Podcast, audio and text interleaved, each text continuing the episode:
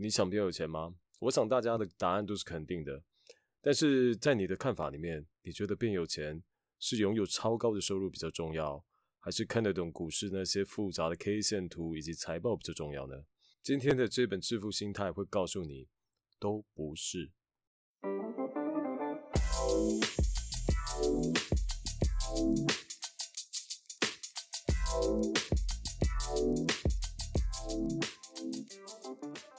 假设你走在路上，问一个路人说：“哎，你想变有钱吗？”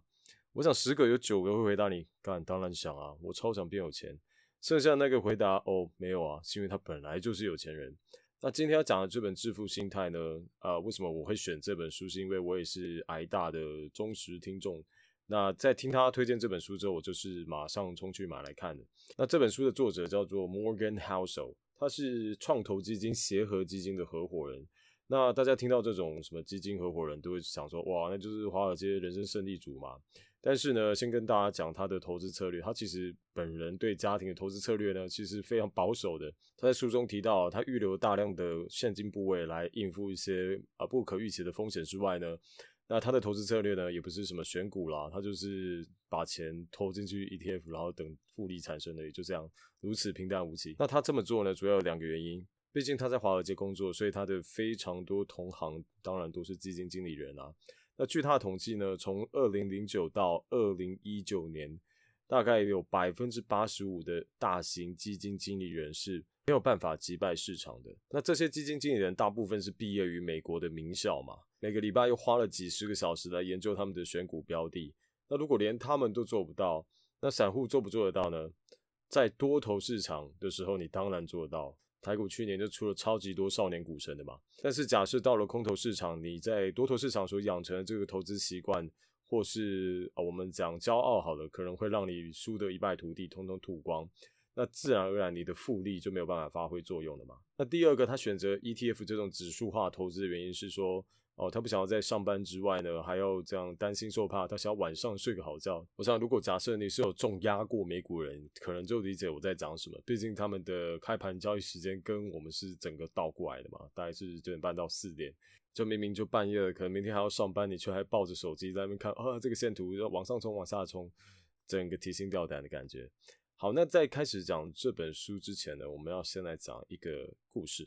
美国有一名慈善家叫做 Ronald James Reed。那听到慈善家，你可能会想说：“哦，那他一定超有钱哦。”你可以猜猜看他是做什么工作的？我想大多数人可能会猜：“哦，他应该是什 CEO 吧，或是基金经理人等等等等职业嘛，就是我们梦想中的高薪职业。”好，你猜好他是做什么工作的吗？他是一个加油站员工跟百货公司的警卫。听到这里，你心里可会冒出三小。他一定是有个有钱的老爸爸，或是他中了乐透彩才会这么有钱。其实完全没有，他就跟一个路边看到的阿贝没什么两样。Ronald James Reed 出生于佛蒙特州的乡下，他是全家第一位的高中毕业生。没错，他只有高中毕业。他的工作就是在一间加油站帮人家修车，长达二十五年，并在美国的百货公司担任清洁工兼警卫的角色长达十七年。他的嗜好呢？砍柴，这样普通到不行的阿贝呢，在二零一四年的时候去世了，享寿九十三岁。那我们来猜猜看，他去世的时候他的净资产有多少呢？想好你的答案了吗？我要公布喽。他去世的时候净资产高达八百万美元，如果以今天的币值来计算的话，就大概是接近新台币两亿三千万左右。Surprise！那他把其中的两百万美元留给他的小孩呢？其他六百万美元通通捐出去，这就是为什么他被称为慈善家的原因。那你可能会想说：“我靠，他是怎么变得这么有钱的？”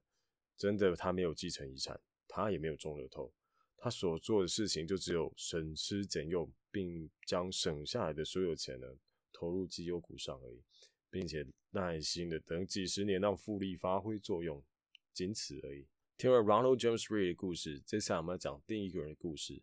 这个人在大家的眼中是人生胜利组，同时也是个慈善家。他叫 Richard Foscon。他的人生在外人眼里就像开挂一样。毕业于哈佛大学 MBA，并就职于美国的美林证券。他是一个高阶经理人。四十多岁就退休了，真的超爽的，对吧？但是他最后的下场是什么呢？破产。那为什么这么样一个有钱人会破产呢？因为他在两千年代中期呢，他借了超级多钱买一栋超过五百平的豪宅。这栋豪宅里面呢有十一间浴室、两座电梯、两座泳池、七间车库，每个月光是要维护它就超过九万美元。结果大家都知道了，两千零八年金融危机爆发啦，所以他的钱呢是整个被砸到一块钱都不剩啦。那他的高额债务呢，跟他的低流动性资产啊，也就是房子啊，就让他破产了。最后他所拥有的豪宅，通通都被法拍，他一毛钱也不剩。这两个人的学经历差别如此之大，为什么最后的下场却是差这么多呢？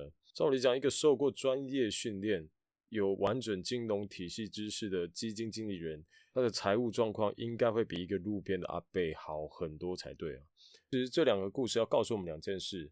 第一，财务的成功部分是取决于运气的。像例如说，假设两千零八年金融危机并没有发生的话，那的确，Richard Foscon 的确会比较有钱啊。第二呢，就是这两个故事最重要的启示：财务成功它不是硬科学，它是软实力。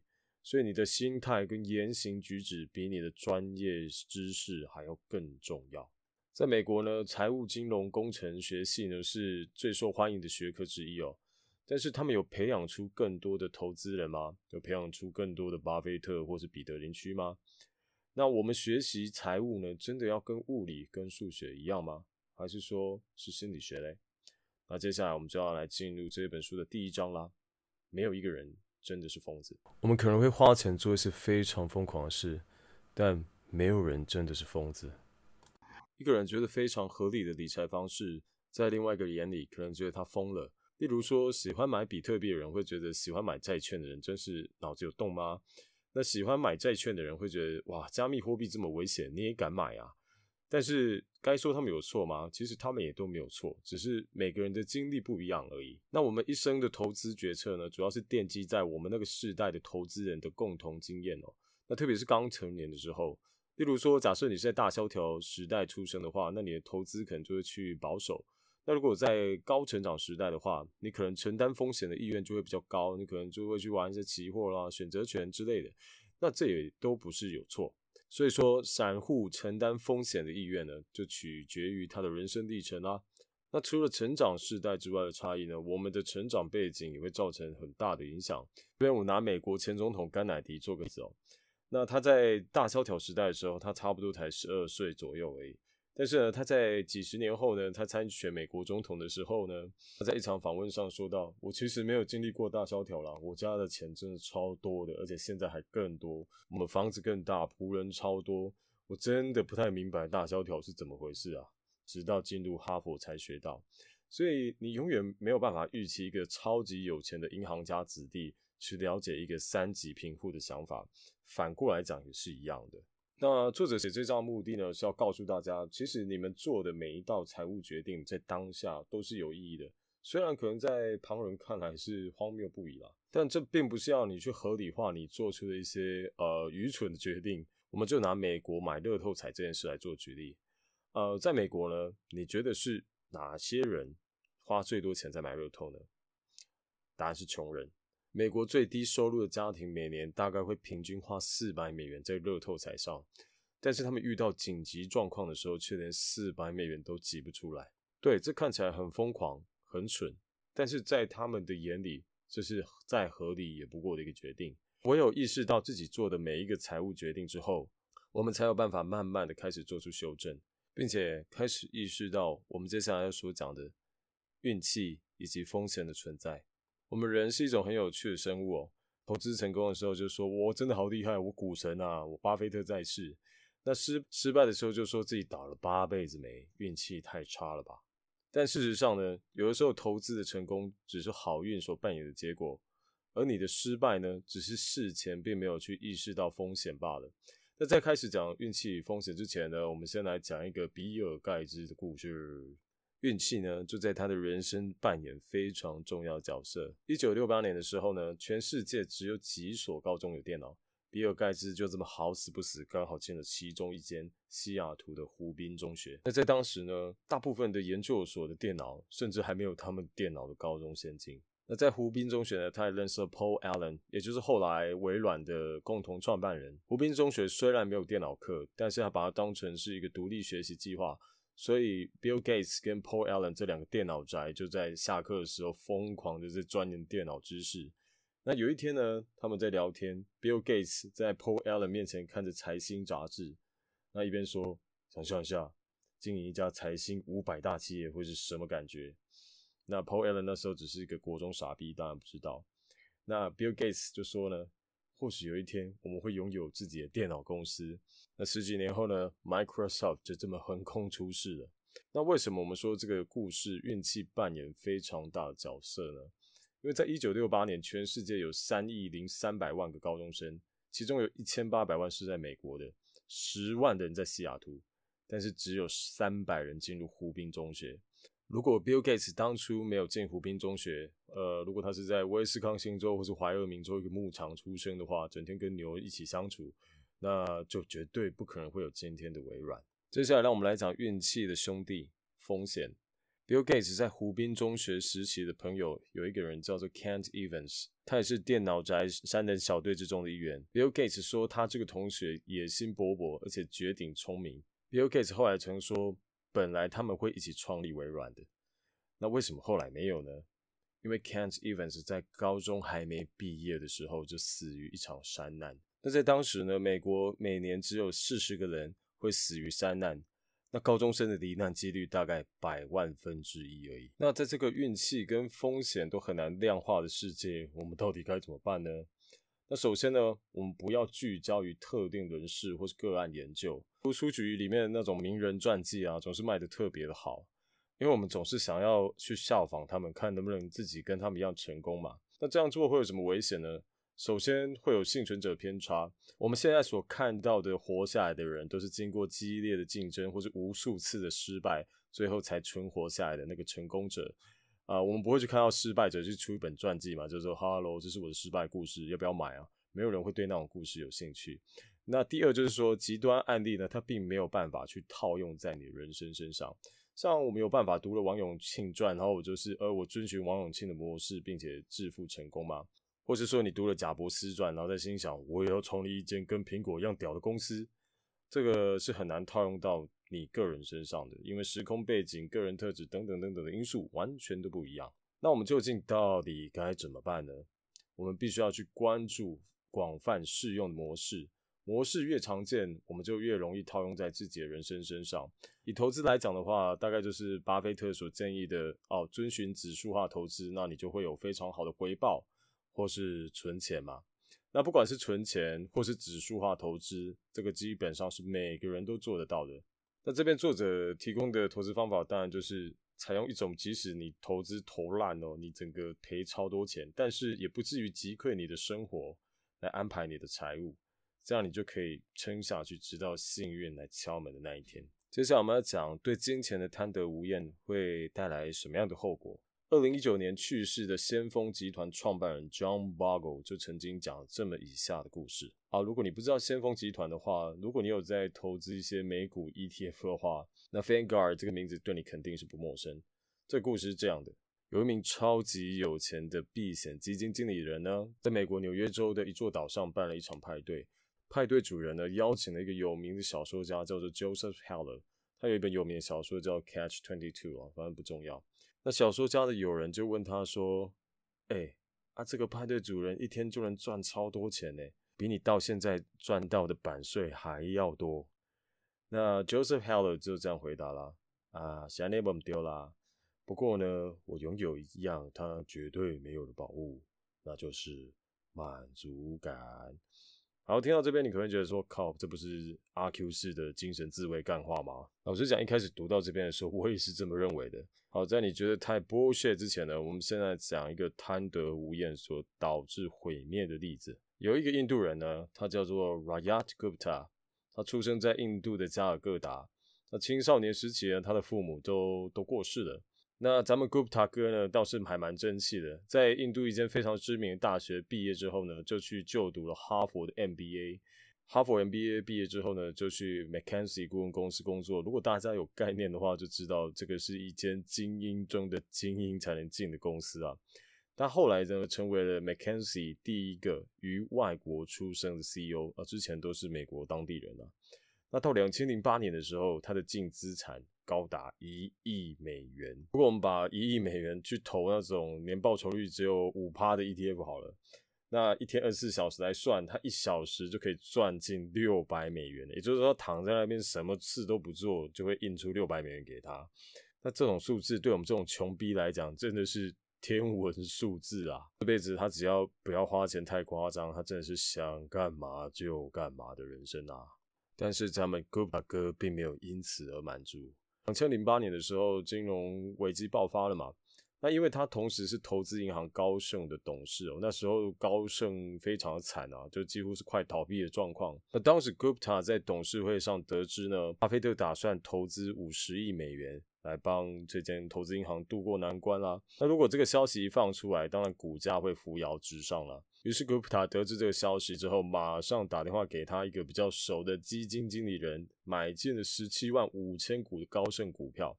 那等消息放出来之后，当然是股价大涨啦。于是 Gupta 就靠着这个内线消息赚到了一千七百万美元。不过这起内线交易案在他爽还没多久的时候，他就被检察官盯上，并且被逮捕入狱坐牢。虽然才两年而已，不过他也因此而失去了他的一切的名声跟地位，以及他的不法所得。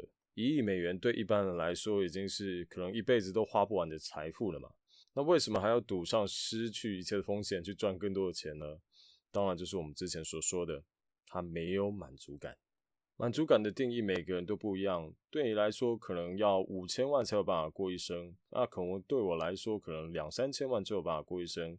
对一个乡下的阿妈来说，可能两三百万就可以过一生。虽然可能会有人问，啊，钱是有人在嫌多的哦，当然是越多越好啊，当然是没有错啦。但是，假若你已经财富自由，你可以完全的掌控自己的时间。并且也有足够多的现金以及被动收入来支撑你的生活，那你就可以好好去思考一下：如果要过完我这一生，那我究竟需要多少钱？如果为了自己不需要的钱去赌上自己现在拥有而且对你不可或缺的钱，可以先问问自己，值得吗？那么我们为什么这么难达成满足感呢？那首先，当然就是在这个资本主义社会，我们很难实现目标后停止继续追逐。我们人毕竟是群居动物啦，所以我们会跟身边的人做比较嘛。例如说，假设你是个台积电的员工，你的年薪有两百万，但是你跟 Intel 的总裁比，年薪一点二亿美元，你根本就是一只小虾米。但是 Intel 总裁跟全美排名前十大的避险基金经理人呢，他们的年薪大概平均有三点四亿美元。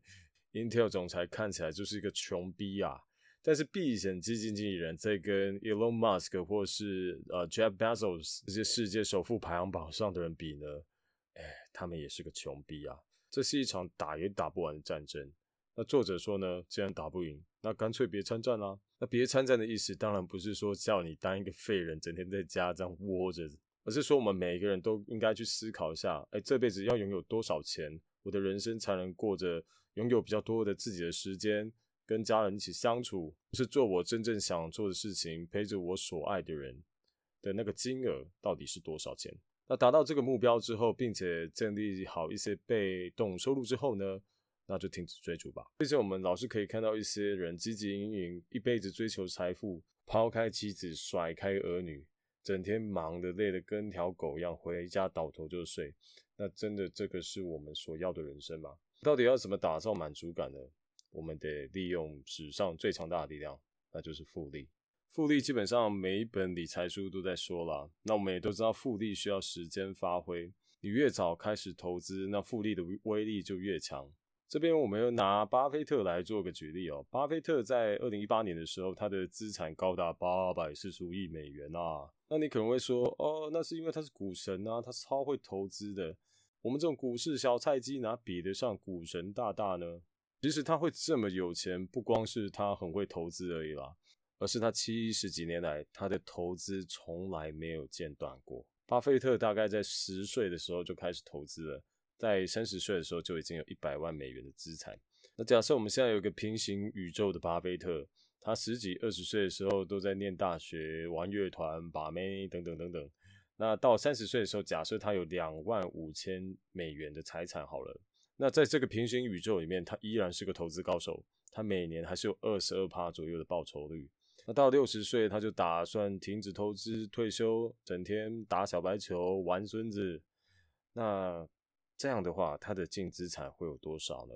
大概一千两百万美元，跟他的现在实际资产八百四十五亿美元比起来，少了九十九点九趴呀。这也就是为什么他的投资好伙伴查理蒙格说，复利最重要的就是不要让它中断。巴菲特很会投资，没错，但是他是最强的吗？其实并不是。我们以 Gene Simons 为例哦，这位老先生呢是避险基金文艺复兴科技的创办人，他每年的投资报酬率讲出来真会让你吓一跳，六十六趴，是巴菲特的三倍。可是呢，他今日的净资产大概是两百一十亿美元而已。大哦，对不起，不应该讲而已，超多。但是呢，大概只有巴菲特的四分之一嘛。但很明显，Gene Simons 比巴菲特强很多啊，他的投资绩效超好。那为什么两人的钱差那么多呢？答案就是 Gene Simons 大概在五十岁的时候才决定他的投资步调，并以六十六趴的年化报酬率开始赚。这是两人差距如此大的原因。一个是我十岁就开始赚，一个五十岁才开始。所以市面上有。两千多本关于巴菲特著作，但是就是没有一本叫做“这个老家伙已经持续投资七十五年了”。所以巴菲特的最强大在于他的纪律以及持续投资，而不是他的年化报酬率。虽然也很惊人，没有错吧？那你说他在投资绩效方面是最顶尖的吗？绝对不是。那要让复利发挥呢？首先你手上必须要有钱，这就是我们接下来讲的致富跟守财的道理。致富的手段哦，爸爸囧，你可以玩期货，呃，投资股票，完全正，甚至是加密货币等等等等。那这些都不是我们现在要讨论的。但是守财只有一种方法，就是你要保持一定程度的节俭。在开始讲守财之道之前呢，我们先来看两位投资人的故事。在二十世纪初的美国呢，有位传奇投资人叫 Jesse Livermore。他在一八七七年生，他三十岁的时候身价就高达一亿美元了。到今日呢，我们在书局都还买得到他的书《杰西·里佛摩最强操盘术》。好，那在一九二九年的时候发生了经济大萧条，当时一堆华尔街的投资人上吊的上吊，跳楼的跳楼。Jesse Livermore 的妻子看到这个消息，马上带着他说：“哎，你没去跳楼吧？没去上吊吧？”然后他就跟他老婆说：“安啦，我们赚了超级多钱啊！为什么呢？因为他提前放空股市，压股票会下跌，那因此就赚了一大笔嘛。那他在一九二九年十月二十九当天就赚进超过三十亿美元，惊不惊喜，意不意外？那以 Jesse Livermore 同时代的另外一位投资人 Abraham j a m a n s k y 他是一位身价高达数千万美元的地产开发商哦。但是呢，与 Jesse Livermore 不同的是，他在一九二零年代末期呢，他是重压股市上涨的，把他所有钱都压上去了。那当然看到那个大跌的消息，他就心灰意冷，于是在一九二九年十月二十六号自杀身亡。那你可能会问啊，那这两个故事到底有什么关联？有，因为 Jesse Livermore 的故事我们还没讲完。他们两个都非常会赚钱，但是都非常不善于守财。Jesse Livermore 在一系致富之后呢，他就不断的增加他的投资杠杆。那最后呢，他在一九三三年的一次投资失利之后，失去一切，最后就自杀了。所以致富与守财是两回事啊。如果你超会赚，但是你最后这些赚来的钱都没有办法守住，或是说当做你东山再起的资本，那其实再会赚也是一场空。所以要成功理财的第一步。最重要的一步就是活下去。没错，致富我们要冒险啊！我们当然要踏出舒适圈，怎么可能一直把钱存在银行，都会通膨吃光光？那守财呢，是需要节俭，必须要保持谦卑。你要把部分的成功是归功于运气的，就像 Jesse Livermore，他其实也是有点在赌的成分嘛，只是他刚好赌赢而已。那为什么活下去比致富更重要呢？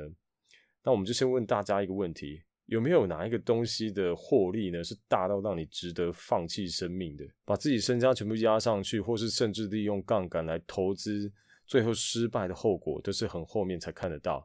但是如果假设我们今天把状况改一下，如果今天有一个让你资产翻五倍的机会，但是你有九十五趴的机会你会死掉，那你会不会接受呢？呃，我想应该还是会有人说会啦，但我个人是不会。那加上呢，复利这种强大的力量是不能中断的。那这时候我们要再讲另外一个故事啊，巴菲特所创立的伯克夏公司，除了查理蒙格这位大家都知道人物之外呢，其实本来还有一位叫做 Rick Gehring 的人物。那么为什么我们几乎都没有听过这号人物呢？因为他也非常不擅长守财。他在一九七三年的时候用融资去买股票，结果呢，股市在两年之内重挫七十趴，他也因此要接获保证金的补缴通知啊！真的是劝大家不要融资啊！基本上就是一直跌，一直缴，一直跌，一直缴，那缴到它没有再跌为止。那 Rick Gehring 最后别无选择，就只好把他的股票卖给了巴菲特，从此就是消失在波克萨公司的历史上。所以说，很会投资很重要，但是如何求生更重要。我们必须要有认知啊，就财务的稳固呢，比丰厚的报酬还要更重要。那当然，计划很重要，但是持续修改你的计划更重要。就不要妄想说我可以用一套投资方法啊，假套套这样，就是用个几十年都没有问题。因为有一句俗谚嘛，人类一计划，上帝就发笑。那在做计划的同时呢，我们必须要去预留犯错空间的。用术语来讲的话，就是安全边际啦。等一下你可能会听到很多这样的词。那安全边际不是叫你单纯的保守谨慎，例如说把你的钱通通放在银行里哦，而是你要去冒一定的风险，但同时提高你的存活几率。例如说以投资股市来讲，除了我们说风扇风险之外呢，那当然就是我们不要去融资买股票嘛，并且手上保有足够多的现金来应付一些突发状况。那这就是安全边际。那接下来我们要讲的一个东西叫做长尾效应。那长尾效应究竟是什么呢？长尾效应指的是结果分布在最远的末端，那其中少数事件会产生大部分的成果。好，我知道你听完还是觉得说你到底在攻三小。我们先听个迪士尼的故事。现在的迪士尼已经变成一个到处告人要版权的邪恶动画帝国，当然还有乐园。但是大家可能不知道的是。Walt Disney 在经营第一间工作室的时候，经营到破产。那么他们在一九三零年代中期的时候呢，其实制作超过四百部影片，其中大多数是赔钱的。就在迪士尼觉得快要撑不下去的时候，他们一九三八年终于做出了一个一鸣惊人之作，就是《白雪公主》。那《白雪公主》在六个月内就帮他们赚进八百万美元哦。那他们在过去几年所赚的钱呢，还不超过八十万美元。那这个就是一个长尾效应最好的例子啦，就是前面非常惨，但是呢只靠了一步就翻身的例子。长尾效应就像我们讲的，少数事件会产生极大部分的成果。那例如说，我们拿一些台湾的 YouTuber 来讲好了，像例如说啊伯恩，如果伯恩没有那一部大奶维维的影片，那是不是就是没有现在的伯恩夜夜秀了呢？那反正我很闲，如果当初没有拍出人民的法锤或者浪漫 due 这些北兰影片的话，那他们就不可能像现在一样这么红嘛。长尾事件就是一件有利可图、有巨大影响力，或是让你爆红的事件。那以公司经营角度来讲呢，像 Amazon，Amazon 曾经做过一些非常蠢的专案哦，像例如说，他们曾经想要推出 Fire Phone 啊，智型手机啦，但是是极大失败啊，然后就被干搞到爆。但是 Jeff Bezos 说，哦。没关系啊，这只是我们一次失败，我们接下来还在酝酿更大的失败。Jeff Bezos 知道，即使他搞砸了，但是他 Amazon 的云端运算，甚至他的本来的电商服务，就可以帮他赚进大笔的财富。那讲了这么多，那长尾效应在投资领域到底要怎么运用？那第一个当然就是投资组合啦。我们投资组合不可能就只有单一一只股票构成的嘛，那也太可怕。除非你是买 ETF 啦，那就还好。假设你今天有三十只股票，其中有二十五只是赔钱的，但是有五只是赚钱的，而且甚至是大赚，那这就是一个好的投资组合。即使你搞砸了部分的事，那其实就算是巴菲特哦，他有四百到五百只股票，但是其实只有其中十只为他赚进大多数的钱。那少数表现好的那几只，其实就是你的长尾效应。那第二个呢，就是投资人的个人行为啦。你在对的时间做对的事情，可能远比你过去好几年甚至几十年的努力所得到的回报都还要多。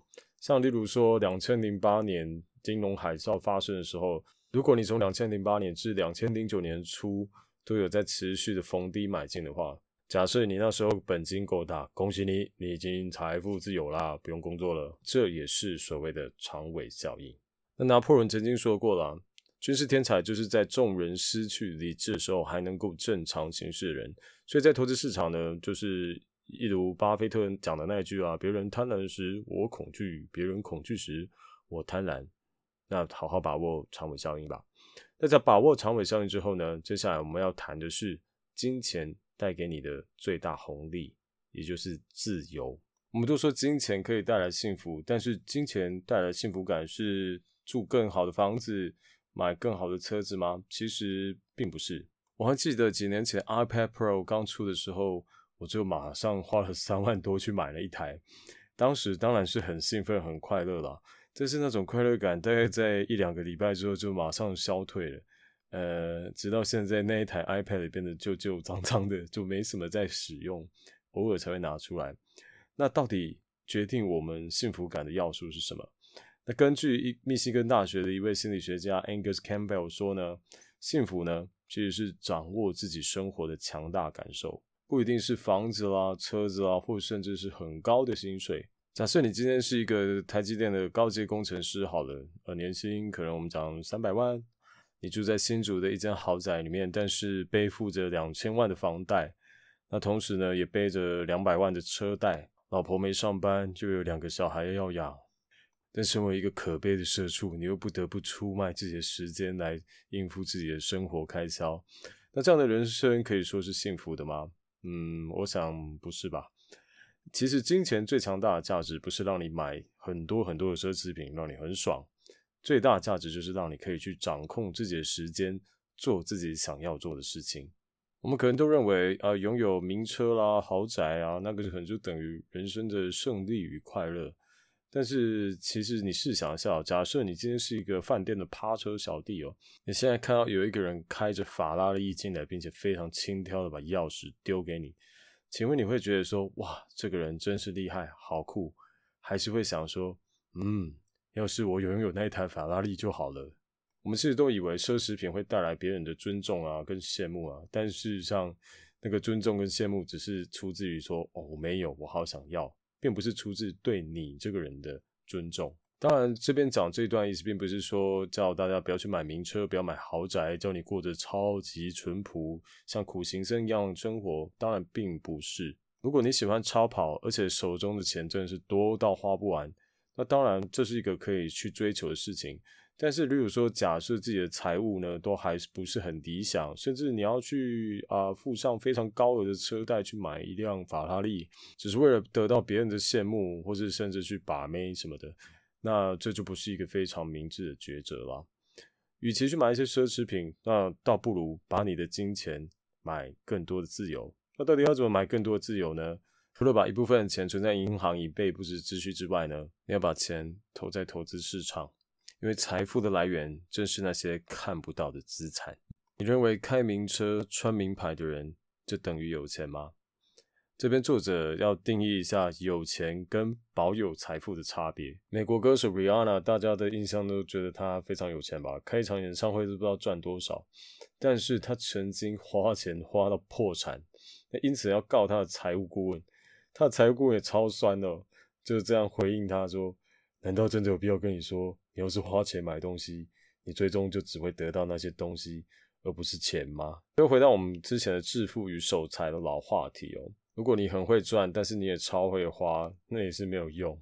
但是我们人类是很肤浅的啦，我们会凭眼前所见的事物去判断一个人财富嘛。但作者在这边强调的是，财富其实是一个看不见的东西，它是还没转化成手中实物，还没变成你喜欢的样子的金融资产。我们哪里看得见有钱人的存款啊、股票投资组合跟地契呢？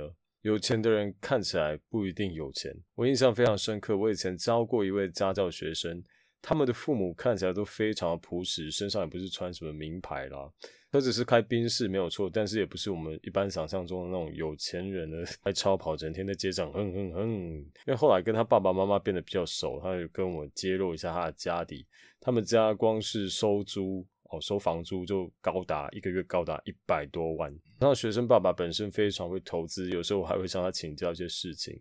拥有的投资组合，我看到真是吓到快崩溃那一种。所以财富不一定是你看得见的东西。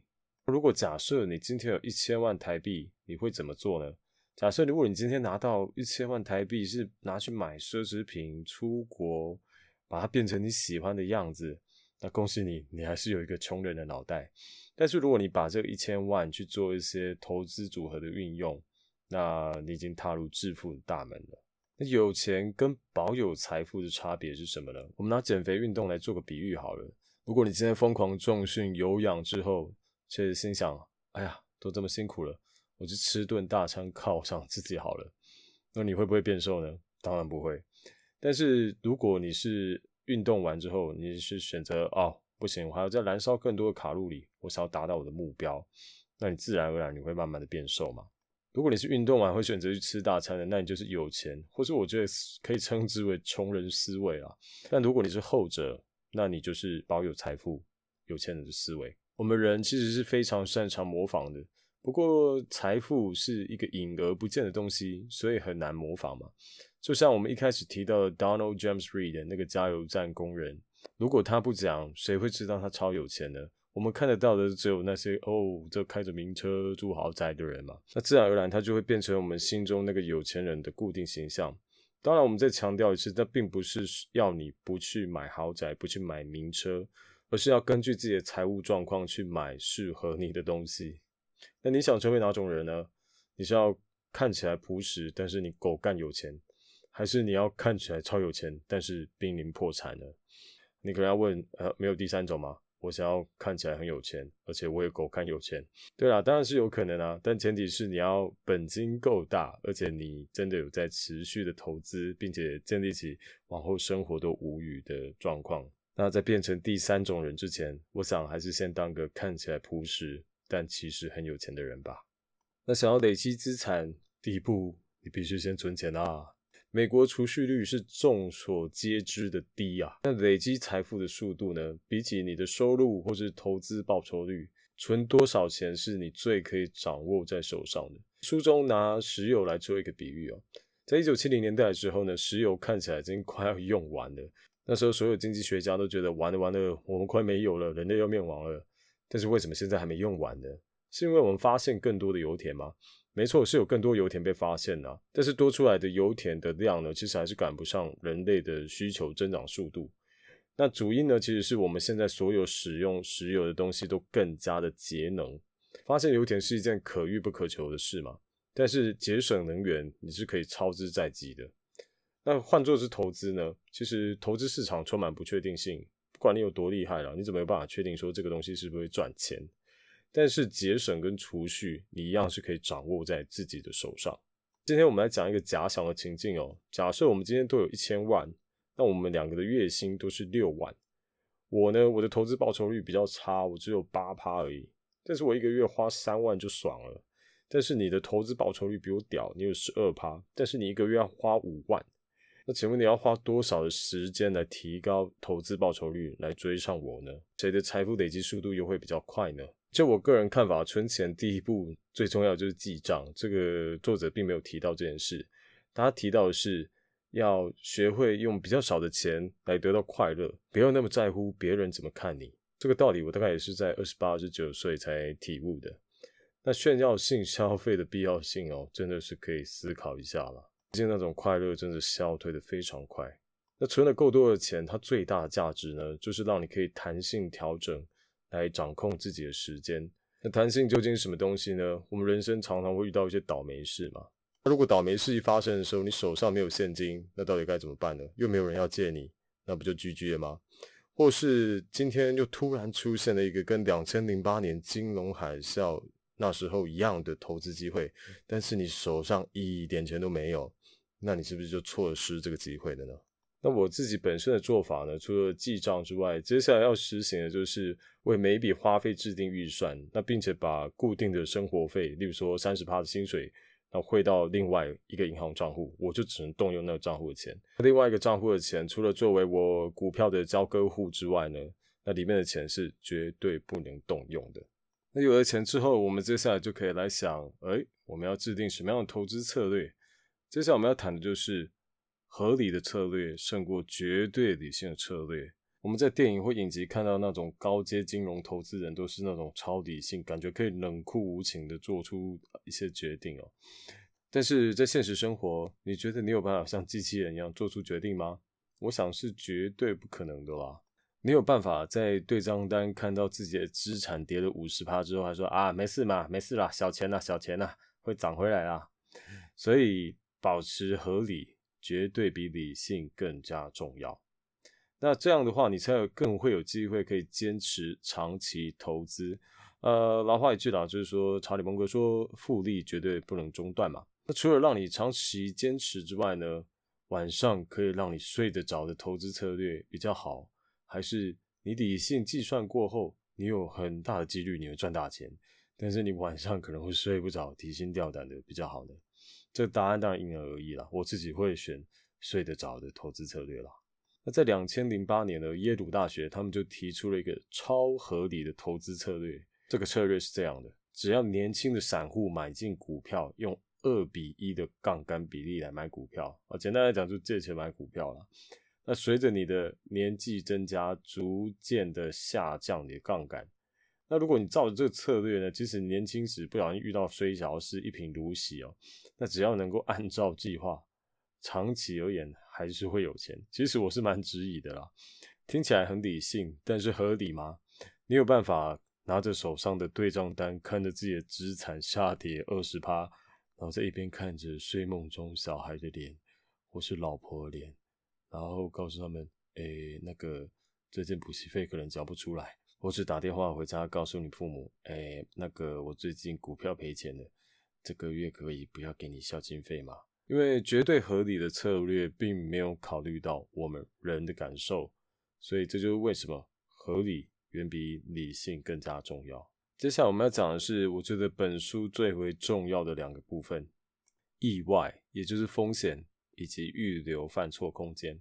我们人非常喜欢预测哦，偏偏我们又不太擅长预测。这个世界有个铁则，就是从未发生的事情始终在发生。例如说九一事件发生之前，根本没有人想到会有一群中东人去挟持飞机去撞大楼。那以及呢，如果假设你跟二十年前的人说：“哎，我的手机可以上网看影片，还可以打视讯电话”，他一定会觉得你疯了。我们人呢，喜欢研究过去。进而来预测未来，但那绝对是错的。历史能够提供的价值呢，就是让我们调整我们的期望，并且研究过去人所犯的错误，并且告诉自己不要再犯嘛。虽然很困难，但是呢，它绝对不能当做是你展望未来的地图。尤其是在投资方面啊，因为投资市场的主体是人哦，它不是科学。如果拿过去数据来建立起对未来的预测，是非常困难的。像我，我在二零一四年买了一本书，叫做《二零一四至二零一九经济大悬崖：如何面对有生之年最严重的衰退、最深的低谷》。作者是 Harry Dent，他被誉为最准确的长期趋势预测家。结果呢，现在二零二一啊，至少现在看美股跟台股还是大多头嘛。但是他本人的预测是说，最严重的衰退是在二零一四年。然后会一路持续到二零一九年，结果就被现在的现实狠狠打脸。所以关于这些预测呢，其实我们都要持保留的态度，真的不要傻傻信以为真。那回到投资的主体是人这一点哦，非常有名的物理学家费曼先生呢就曾说啦：试想一下，如果电子有感觉，物理学会变得有多难？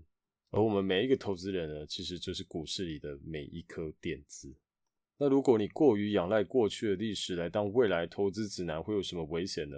第一个就是你会没有把黑天鹅事件的可能考虑进去，并且预留犯错空间。因为创纪录的事件其实根本没有先例。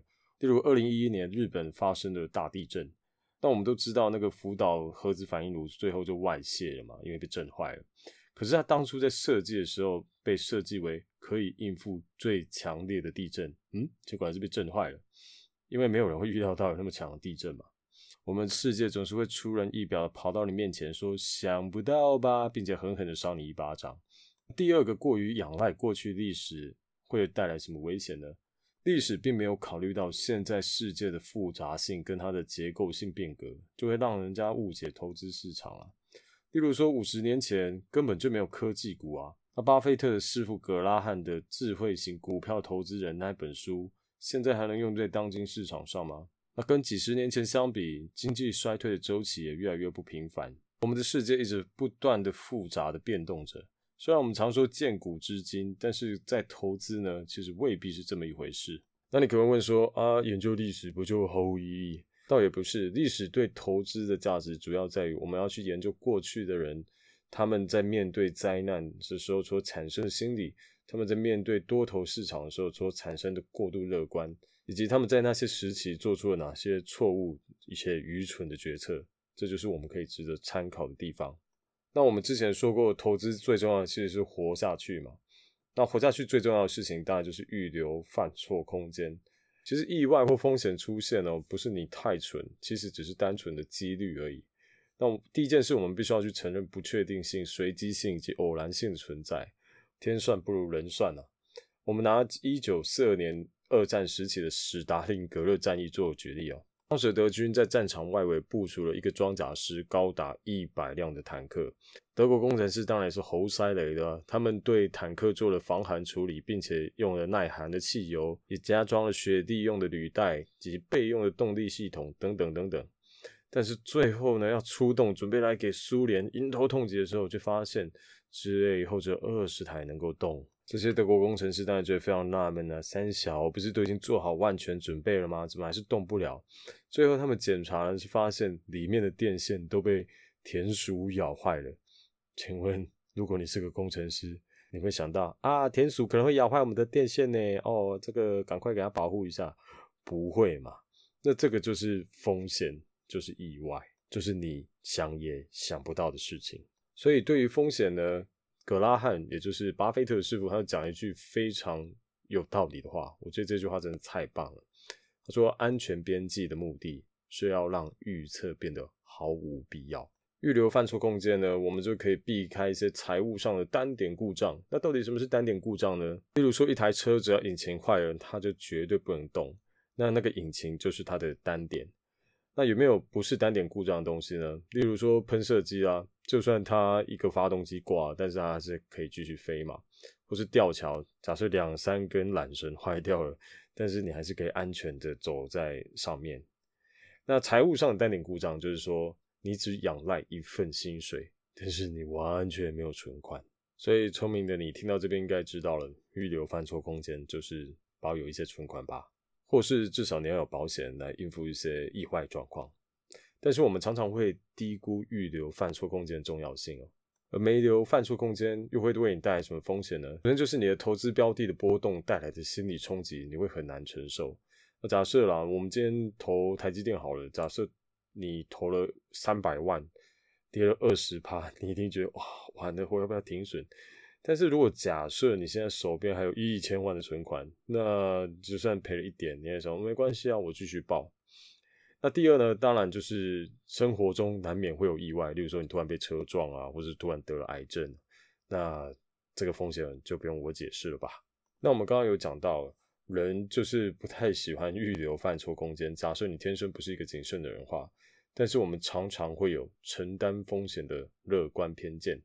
那这是什么意思呢？就是说我们只会看有利的几率，例如说可能会让你赚大钱呢，但是你根本就是忽视了极大的风险。打个比方好了，今天你一个朋友跟你说，哎，期货很好赚哦，我最近就大赚三百趴，然后你就想说，嗯，那我是不是也来玩个期货呢？但是你其实对期货市场可能一窍不通，不知道期货这种东西，短短几分钟之内就可能会让你输个痛口。作者认为，我们应该要热爱冒险，但绝对要彻底厌恶破坏。假设有一件事有九十五趴的几率赚钱，但是有五趴的几率会让你财务彻底毁灭。那你都不值得去担这个风险。只是因为财务的毁灭结果都是要发生的才才知道嘛，所以我们就会对这个东西掉以轻心。但是如果今天有人叫你一起来玩俄罗斯轮盘，好，俄罗斯轮盘怕有人不知道是什么，简单来讲就是把一把六发的左轮手枪呢，那只塞一发子弹进去，那我们就轮流往自己的太阳穴扣扳机，看谁是那个倒霉鬼。那假设这个游戏你存活下来，你可以拿一千万，你会不会去玩呢？要赚钱，我们当然要承担风险，但是会让你输个痛口，整个没办法东山再起的投资，就千万不要去做。以上就是这本投资致富的大概内容啊。其实这本书后面还有三四个章节啦，但是因为碍于时间的关系，再讲下去可能要变成一个小时半的节目，所以后续几个章节的内容呢，我已经做成一个心智图。那大家可以看那个资讯栏的部分呢，我有放连结，有兴趣的话，你可以去点心智图去看看。那后续的一些简单整理，不过这本书我还是真的蛮推荐大家去买来自己读读看的啊。里面举的一些例子啦，跟故事我都觉得非常有趣。呃，以上就是今天节目嘛。如果你喜欢且觉得有收获的话呢，也请到 Apple Podcast 留个言，就是对我最大支持，或是就随便点个几颗星哦，你开心就好。那如果你对本集节目是有什么问题的话呢？我有提供语音信箱的连接，那也欢迎你留言给我，我会在下一节节目上回复你的语音来信的。或是各位听众朋友，假设如果你有很想看的书，但是你又懒得看，或是不想买，你就跟我说，我就直接去买。只要它不是小说或是文学，我都非常乐意帮各位做一集节目。好啦，那以上就是今天的内容了，希望你喜欢，下次见喽。拜拜。